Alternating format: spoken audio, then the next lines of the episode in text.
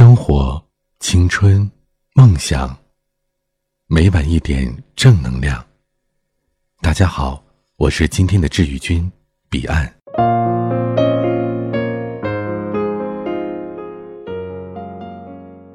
嗨，我是彼岸，你还好吗？为什么好朋友会渐行渐远？因为三观，因为距离，因为喜好。可能的原因有很多，但有些人一开始正因为跟自己的三观喜好相合，才成为了好友，可最终还是走着走着就散了。最近我发现，有时我们的沟通说话方式，也是让人渐行渐远的原因之一。如果你发现自己说的话没人听，朋友越来越少。很可能就是因为你犯了错误而不自知，比如随意评判他人的生活。我有几个高中同学，因为性情相投，毕业多年一直保持联系，但自从小袁结婚之后，其他人就对他渐渐的避而远之了。只是因为小袁婚后就开始打着为你好，也希望你幸福的招牌。不断催促其他人找对象结婚。比如小乔今年研究生毕业，策划了自己的毕业旅行，在朋友圈发了出去游玩的照片。小袁在下面留言说：“一个人出去有什么好玩的呀？你还是赶紧找个对象吧。”又比如群里边大家聊天，有人说工作遇到瓶颈期，压力大，小袁就来了一句：“你需要一个老公养你。”结了婚，压力就不大了。还有例如，我们同学好多人都结婚生孩子了，你们还不紧不慢的，年纪再大就更难嫁出去了，等等这些言论。在小袁的观点里，似乎只有结了婚，整个人生才有了意义，其他人努力的工作、学习，他都无法理解。渐渐的，我们有事儿都不再和小袁说了，跟他的联系越来越少。从曾经的无话不谈变成了点赞之交。很多人似乎总是习惯把自己眼中的幸福定义到他人身上，于是认为别人是不幸福的。但是每个人的生活方式都有着自己的定义，你可能根本不懂别人的幸福，而你眼中的幸福，在对方看来，也许是一文不值的。当你用自己的眼光去随意评价别人时，你已经突破了人际交往的底线。再比如，过于热衷八卦。我们生活当中有这样一类人，他与人碰面的口头禅通常是：“哎，你知道吗？那谁又出事了？”第一次遇到这种人的时候，我很不理解，为什么会如此的热衷于八卦，仿佛天天的工作都是打听别人的秘闻呢？德克萨斯大学的姚博教授曾经就此做过调查。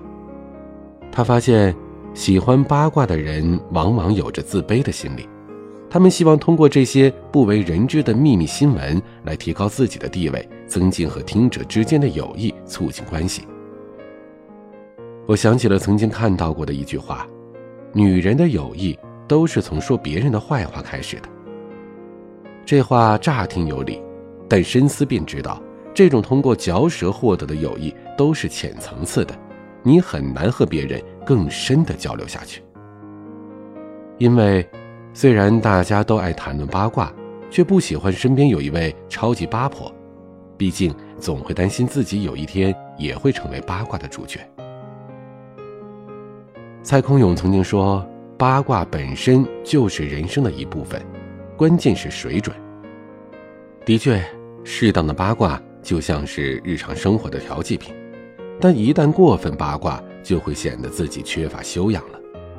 长久下来，就会损坏自己的形象，也会让别人逐渐的疏远你。还有一种就是消极主义，抱怨成灾。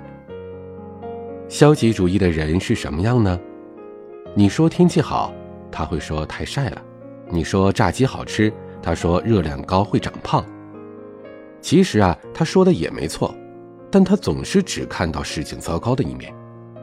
消极的人看到的一切都是不美好的，他总是带有满满的悲观情绪，甚至会把这种负能量传染给你。露露就是一个负能量很爆棚的人，谁跟她聊天都很少有开心的时刻，大多数时候她都在各种抱怨，抱怨工作，抱怨生活。总之，从芝麻小事儿到国家大事儿，他都能找到不顺眼的点，然后吐槽个没完没了。跟他聊天，你不仅是当下不舒服，还会影响接下来的心情，长久之后，再也没有人。愿意和他聊天了。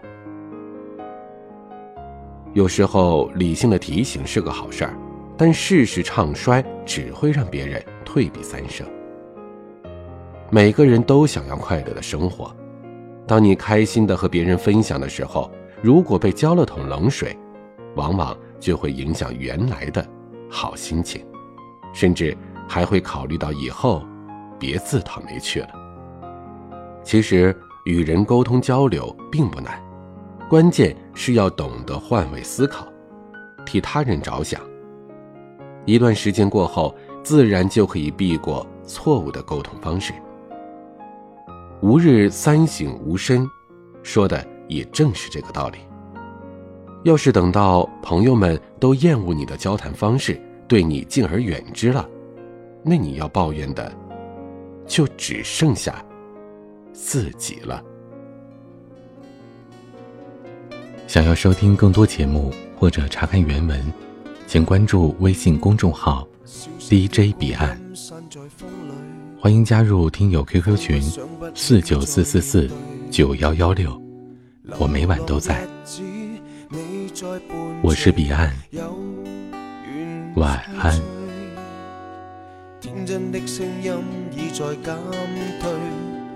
彼此为着目标相距，凝望夜空，往日是谁领会心中疲累？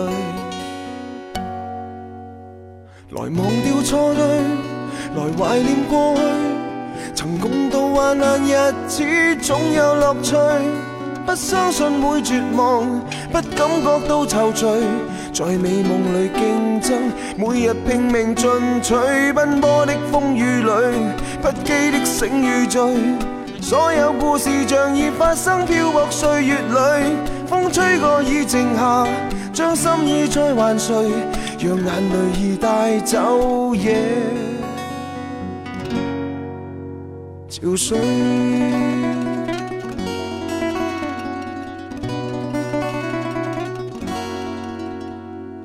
真的声音已在减退，彼此为着目标相距，凝望夜空，往日是谁领会心中疲累？来忘掉错对，来怀念过去，曾共度患难日子，总有乐趣。不相信会绝望，不感觉到踌躇，在美梦里竞争，每日拼命进取，奔波的风雨里，不羁的醒与醉，所有故事像已发生，漂泊岁月里，风吹过已静下，将心意再还谁，让眼泪已带走夜潮水。